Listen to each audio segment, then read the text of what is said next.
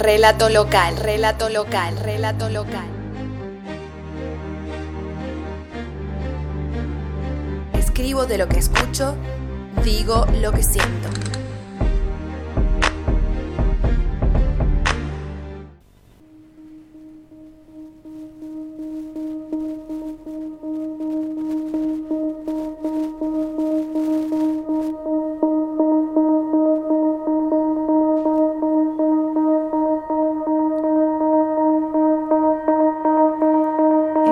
Seres humanos que ante un mínimo daño al que no le dan importancia, actúan como si nada.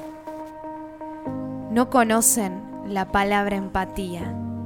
Se desligan de problemas que para ellos nunca existieron. Del otro lado, al que sí le afectó, les aseguro que le es muy difícil ponerse la careta de está todo bien, no, no me pasa nada cuando por dentro tienen una baja depresión importante por falta de azúcar. Aquel que no notó la alteración del ambiente cambia de tema hacia lugares mucho más agradables, mientras que el que se quedó maquinando no sale de ese hueco oscuro en el cerebro reptil. Cambia altivo y orgulloso porque para él no pasó nada, mientras que el que se quedó maquinando intenta desaparecer entre la gente.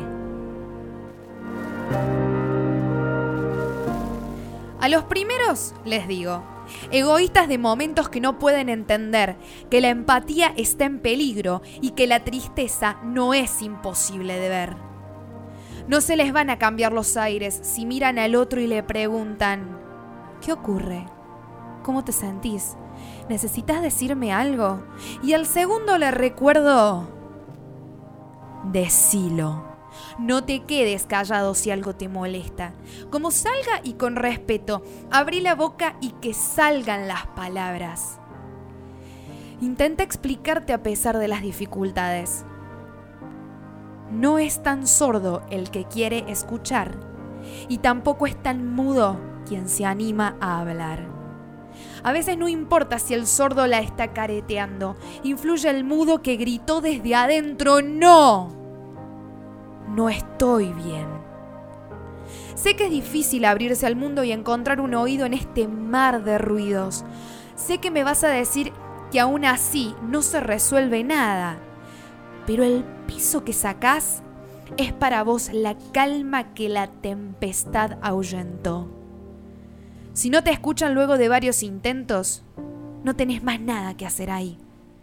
Que en tu ausencia se den cuenta y de la sociedad se vean hundidos. Mientras el ruido se acrecenta y en el final mueran aturdidos, cuando vean que ese es un problema para ellos, pero no para los otros que lo acaban de echar.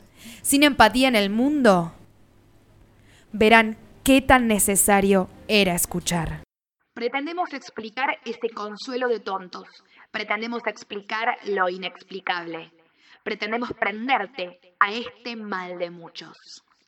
Hola, mi nombre es Brenda Petrone Vélez. Esto fue Relato Local, un lugar donde la música despierta a la poesía.